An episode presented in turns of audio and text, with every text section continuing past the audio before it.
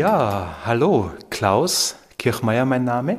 Wir sind jetzt gerade im Raum Strotzigasse im 8. Bezirk in Wien und für unser Gespräch möchte ich Sie als Hörer mal kurz durch den Raum führen. Hier gibt es äh, Kurse rund ums Thema Achtsamkeit, Mitgefühlstrainings, hier gibt es auch manchmal äh, Einheiten, wo wir uns bewegen, rund um Thema Yoga oder Qigong-Übungen. Und äh, wir stehen jetzt da gerade vor dem Vorhang, den ich da aufmache, wo man dann im Hintergrund sieht, da gibt es äh, Sitzkissen, Yogamatten. Da steht auch ein großer Flatscreen-Bildschirm für äh, Kursformate, die wir online machen oder hybrid. Am Klang des Raumes hört man, das ist ein klassischer Wiener Altbau, Baujahr circa 1900 mit fast drei Meter hohen Wänden, alles schön renoviert äh, in einem ruhigen Innenhof. Zimbeln, das sind Zimbeln, die ich dann für die, für die Übungen, zum Start der Übungen und zum Beenden der Übung verwende. Klaus Kirchmeier. Er war viele Jahre lang in der Finanzwelt zu Hause und Experte am Kapitalmarkt. Heute ist er Achtsamkeitstrainer. In den Radioklassik Lebenswegen erzählt er, wie Meditation sein Leben verändert hat. Ich komme ursprünglich aus Vorarlberg am Bodensee, äh, Lochau, Bregenz, Lindau in diesem Eck äh, an der deutschen Grenze. Äh, lustigerweise geboren hinter der Grenze in Lindau. In meinem Reisepass steht geboren Lindau, Klammer D. Punkt. Hat damit zu tun, weil der Papa damals Grenzgänger war und in Deutschland gearbeitet hat und wir dort versichert waren. Ja, da bin ich aufgewachsen, wunderschön am Bodensee, Wasser, äh, kleine Berge im Hintergrund und schönes Städtchen Bregenz und schönes Städtchen Lindau und dazwischen äh, sozusagen eingeklammert Lochau. Sein Lebensweg hat zwei Brücken, sagt Klaus Kirchmeier. Zwei Brücken führen vom Meditationsraum in Wien in seine Kindheit. Ich würde sagen, die angenehme Brücke war, die ich aber erst viel später bemerkt habe, war dieses große Herz meiner Mama. Da ist viel Herz, viel Wohlwollen, viel auf, auf die Kinder schauen. Also das ist aber erst alles viel später erst bei mir ins Bewusstsein gerückt, äh, was ich da alles mitbekommen habe. Egal, was wir gemacht haben, was wir angestellt haben, wann wir nach Hause gekommen sind, sie war immer da. Äh, und wenn man um zwei oder um drei in der Nacht von irgendwo nach Hause kommt, äh, war sie natürlich auch da und hat gefragt, braucht es noch was, braucht es was zum Essen, soll ich euch noch was machen? Also es ging immer darum, dass die, die zwei Burm, die zwei Jungs, die zwei Söhne, dass es ihnen halt in dem Rahmen, wie es möglich war, gut geht. Und lustigerweise, äh, seit der Papa gestorben ist, vor über zehn Jahren, telefoniere ich fünf bis sechs Mal die Woche mit ihr. Also da geben wir uns immer 15 Minuten Zeit, um einfach für mich wichtig zu hören, na, wie geht es der Mama gerade? Das ist etwas, was da geblieben ist, was da natürlich grundgelegt wurde. Das ist sozusagen das Angenehme, was ich heute für meine Arbeit ein wesentlicher Punkt ist. Und das Unangenehme vielleicht auch, äh, das darf man auch sagen, ist, dass es äh, äh, eher eine Zeit des Mangels war ähm, und eben die beherzte Mama oft gesagt hat, zum Leben zu wenig, zum Sterben zu viel. Es ging sich immer alles aus, aber wirklich im Mangel. In einer kleinen, in Wien, darf man sagen, Gemeindebauwohnung, in Vorarlberg klingt das ein bisschen nüchterner, Sozialwohnung, aufgewachsen, zu viert mit, würde ich mal sagen, vielleicht 40 oder 45 Quadratmeter in einem äh, nicht Gründerzeithaus aus 1900, aber die Häuser dort heißen auch Südtiroler Siedlung. Äh, und wir haben auch in der Südtiroler Straße gewohnt. Mhm. Das waren die Gebäude, die im Laufe des Zweiten Weltkriegs gebaut wurden für die Menschen, die dann später aus Südtirol nach Österreich ausgewandert sind, die deutschsprachigen, nach Tirol und vor allem nach Vorarlberg. Also in so einer Siedlung, in, eher in Enge, in Bescheidenheit aufgewachsen. Das ist vielleicht auch etwas Wichtiges, was für heute eine, eine Rolle spielt, weil dann sehr früh bei mir der Fluchtinstinkt sich entwickelt hat, äh, in die Welt zu ziehen und rauszugehen und neugierig zu schauen, was gibt es denn da draußen alles. Genau. Und natürlich auch, genau, äh, Geld zu verdienen und sich äh, vielleicht ein anderes Leben zu ermöglichen. Ich glaube, das sind zwei ganz gute Fundamente, die bis heute in meine Arbeit, in meine Prozessbegleitungen mit Menschen hineinspielen. Nach der Schule hat Klaus Kirchmeier in Innsbruck Wirtschaft studiert. Im letzten Schuljahr gab es ein wegweisendes Treffen von einem Freund, der dann gesagt hat, na Klaus, magst du nicht auf die Uni gehen? Und dann haben wir gedacht, oh, wie sieht denn das aus? Wer soll denn das bezahlen? War nicht äh, in der Familie sozusagen Grund angelegt. Äh, die Matura war dann schon ein Wow-Erlebnis. Äh, untypisch für die, sage ich mal, Familie und die Menschen, die da in der Siedlung wohnen, wo ich gewohnt habe. Ja, und dann habe ich das erste Mal in meinem Leben davon profitiert, äh, dass meine Eltern materiell nichts hatten, weil ich habe den Luxus gehabt, dass ich dann Stipendium bekommen habe. Ja, und das Wirtschaftsstudium hat mich dann sehr geprägt, äh, weil es war ja immer der Drang, um es nochmal zurückzubringen zu dem ersten, äh, ich will hier raus, aus dem, aus dem wie es war, aus, den, aus der schwierigen Situation. Und da war dann eine intrinsische Motivation, ja, und daher kommt auch mein meine Art, äh, ich kümmere mich drum und wenn ich mir was in den Kopf setze, dann setze ich das um. Dieser Drang, wie wir in Vorarlberg sozusagen drin haben, des Schaffer, Schaffer, Häuslebauer, das ist in mir drinnen. Natürlich in meiner klassischen Wirtschaftslaufbahn nach dem Wirtschaftsstudium war das eher, äh, ja, vorwärts und weiterzukommen. Äh, mit meiner Neugier, in meinem Lernwillen hat das natürlich viel dazu beigetragen, dass ich dann in sehr kurzer Zeit einfach mir die Dinge angelernt und gelernt habe. Aus der Sozialwohnung in Vorarlberg führt ihn sein Weg nach Innsbruck und bald noch weiter. Ein Auslandsstudium bringt ihn für ein Jahr nach Schweden. Dort lernt er Studierende aus der ganzen Welt kennen.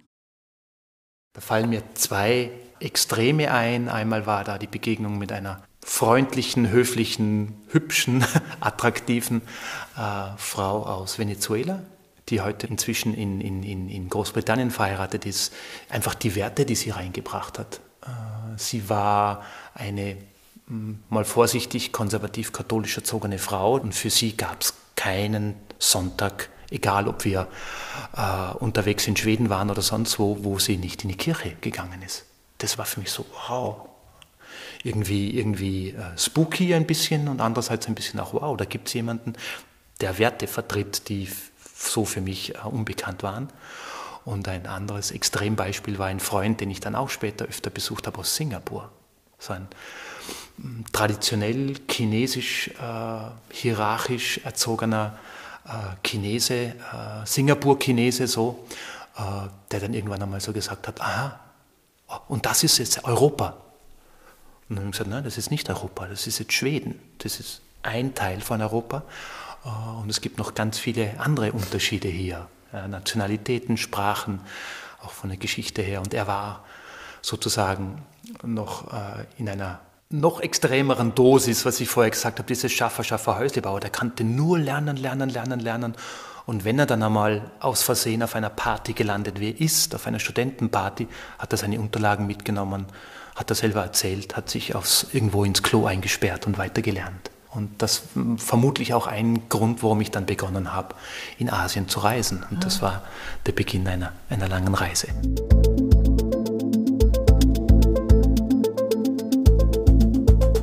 Nach dem Wirtschaftsstudium war ich ein, äh, ein bisschen mehr wie ein Jahr in einer Managementposition in einem großen Handelsunternehmen tätig mit 80, 90 Wochenstunden Arbeit. Äh, da kann man sich ein bisschen ausrechnen, wie ich begonnen habe. Äh, habe ich nicht lang gemacht. Äh, und dann kam so die große Welt der Banken, der Finanz, ich nenne es mal vorsichtig, Industrie. Man glaubt es ja heute kaum und die Menschen, die ich heute treffe, die können mir das gar nicht glauben. Ich war dann einfach viele, viele Jahre Kapitalmarktexperte. Also für Börsen, für Finanzen, das war, das habe ich gelebt, das war eine intrinsische Motivation, das hat riesen Spaß gemacht und war für mich so wirklich Lebensinhalt.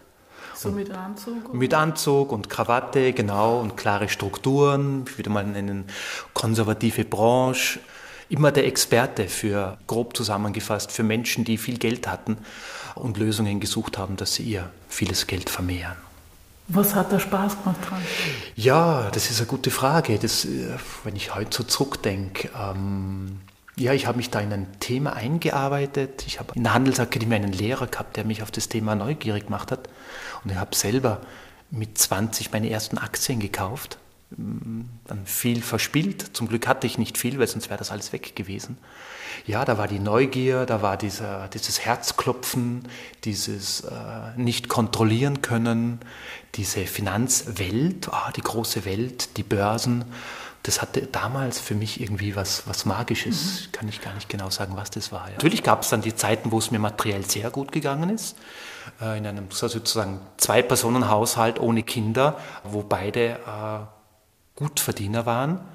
Ja, da haben wir das Leben anders genossen. Da war äh, materieller Reichtum, da waren viele Reisen möglich, in Asien vor allem. Ich bin ja über 15 Jahre jedes Jahr einmal unterwegs gewesen vor Ort in Südostasien, äh, mal in Südindien, das ging bis zu den Philippinen, in Burma, in China, in Malaysia, in Indonesien. Ging sich alles leicht aus äh, und viel, viel, viel weiterbilden. Das war auch immer etwas, wo ich heute dankbar war, dass es äh, Zeiten gab, mit, äh, wo es materiell leicht ging. Mit Mitte 30, auf einer Reise quer durch Südostasien, trifft Klaus Kirchmeier eine Frau, die ihm von einem buddhistischen Kloster erzählt. Die Luxushotels waren eh interessanterweise gar nicht so immer meins. Ich habe das das eine oder andere Mal auch genossen, auch das gute Essen gehen. Und weil das alles war, in, im Nachhinein betrachtet, wenn das nicht gewesen wäre, dann würden wir heute auch nicht da sitzen auf einer viermonatigen Reise, wo ich dann eine Kollegin getroffen habe. Da habe ich so ein kleines Sabbatical erlaubt bekommen von meinem damaligen Vorgesetzten. Ja, und da habe ich dann jemanden getroffen, die in einem Kloster war, eine Arbeitskollegin, die auch gerade unterwegs war. Und ein äh, halbes, ein Jahr später kam auf einmal diese Lust, ich will mir das einmal anschauen. Ich hatte null Verbindungen oder Interesse zu Religionen oder Buddhismus oder Meditieren. Zumindest wusste ich nichts davon, bewusst. Und dann bin ich 2009, im Dezember 2009, in diesem Kloster gelandet, in Burma.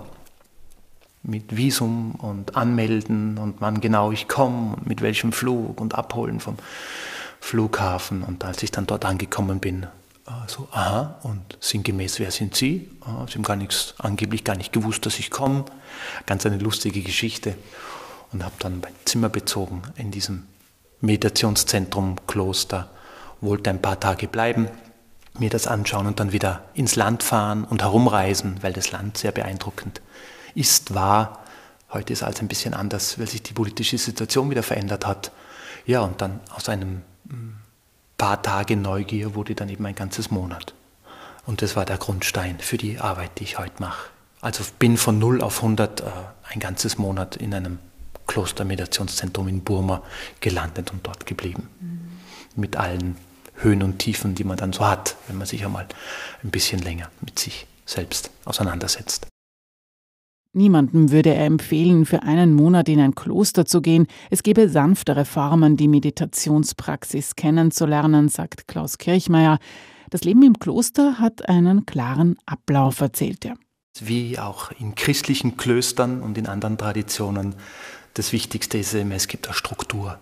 Es gibt einen klaren Zeitplan, halb fünf oder fünf aufstehen, äh, dann eben Meditationshalle, meditieren, also eine Stunde sitzen, Stunde gehen, Stunde sitzen, Stunde gehen, dann gibt es irgendwann ein Frühstück, Stunde sitzen, Stunde gehen, Stunde sitzen, dann gibt es ein Mittagessen, Stunde gehen, Stunde sitzen, dann Abendessen, klassisch gibt es in den klösterlichen Strukturen, im buddhistischen Setting nicht, es ist nicht verboten, aber tendenziell ist man der Mönch, der klassische buddhistische Mönch, ist das letzte Mal äh, zur Mittagszeit und dann wieder zum Sonnenaufgang am nächsten Morgen. Das ist das kleinste Problem. Nach ein, nach ein paar Tagen, der Körper gewöhnt sich dran.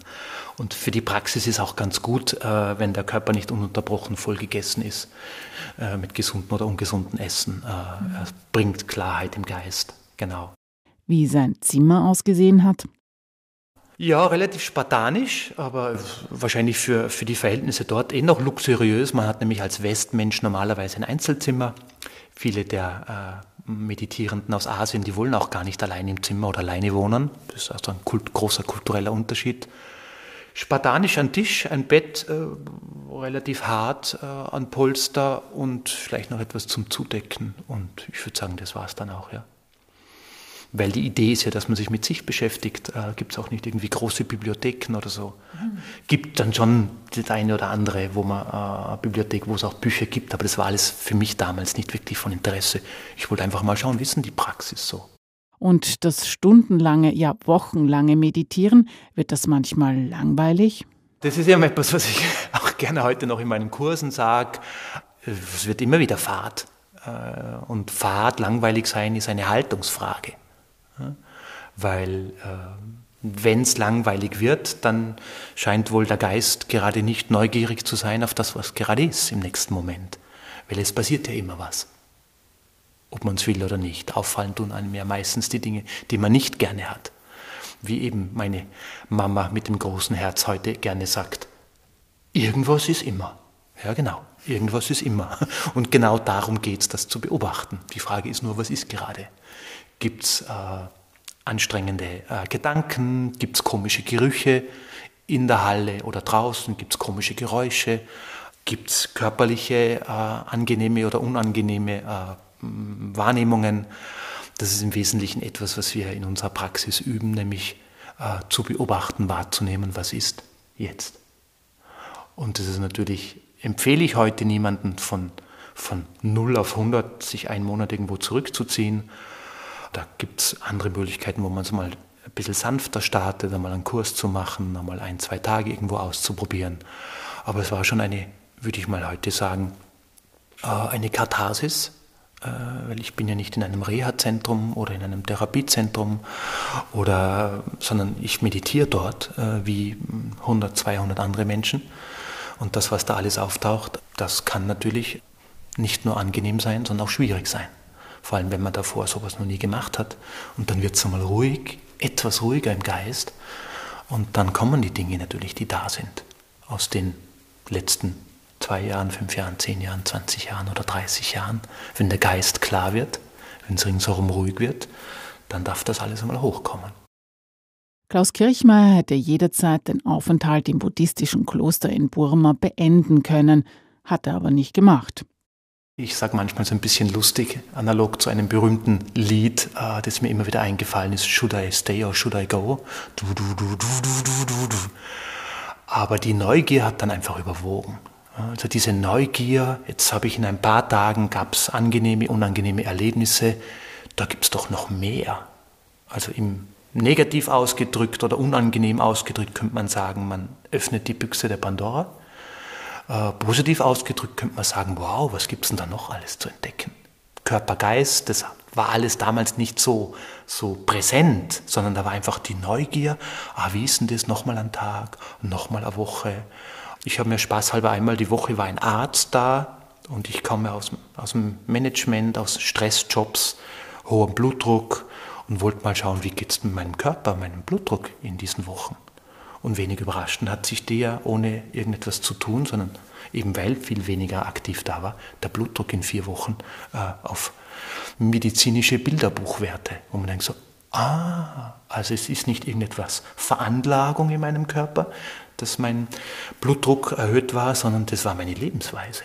Das war so, klingt heute so einfach, aber ganz eine wichtige Erkenntnis.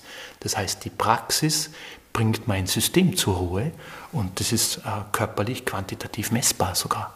Wie alt warst du da ungefähr? Oh, das war 2009, da war ich ungefähr äh, 35. Wie gesagt, arbeiten 60 Wochenstunden war dann eher schon wenig. Es gab Spitzenzeiten, da waren es viel mehr sich scheinbar, wobei scheinbar es war sicher auch dabei, sich zu verwirklichen und sozusagen den, den materiellen Drang, das muss besser werden, ich will Geld verdienen, weil dann ist das Leben besser.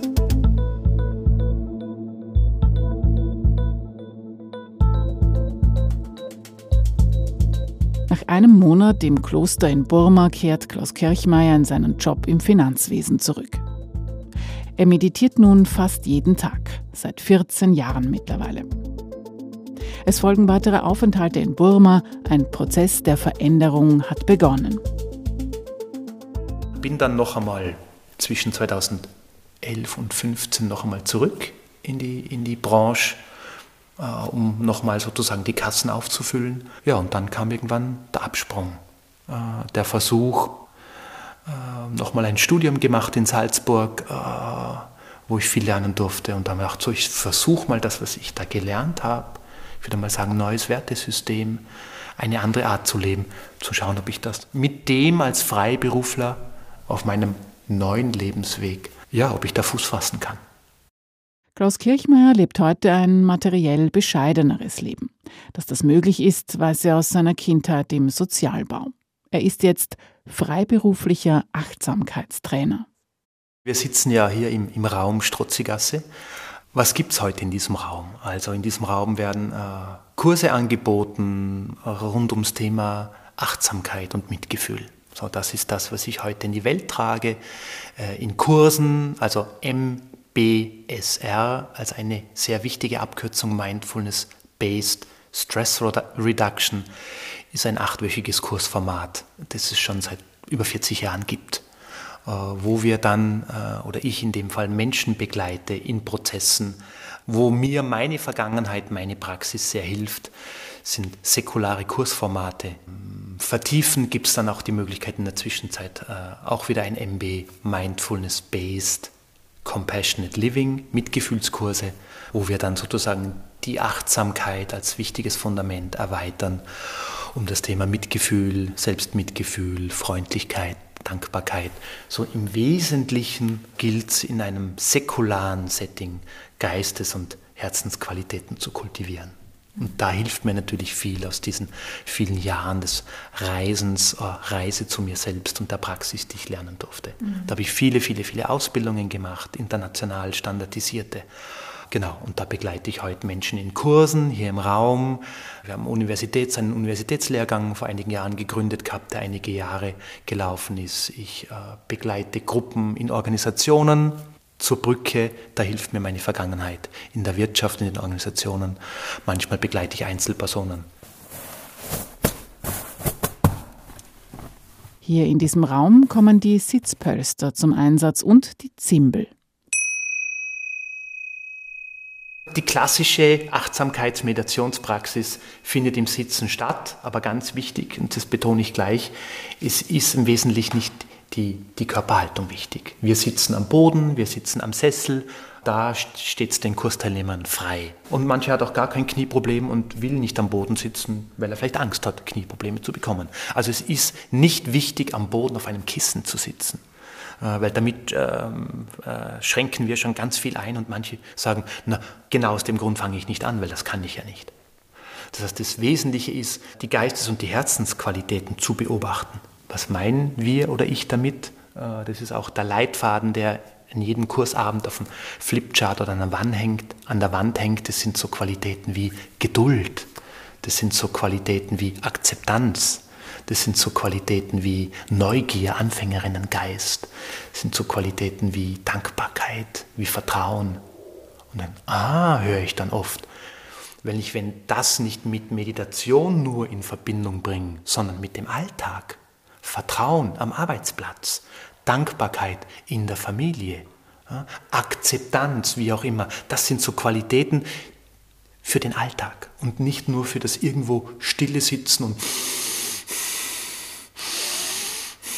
streng den Atem beobachten.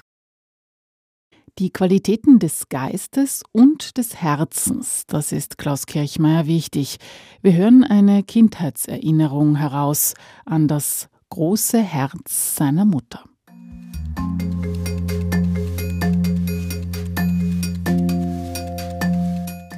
Eines der Zitate, das für mich eines der wichtigsten worden ist, von John Kabat-Zinn, ist der Begründer der Mindfulness-Based Stress Reduction. Im asiatischen Sprachraum werden Geist und Herz in der Regel mit demselben Wort bezeichnet.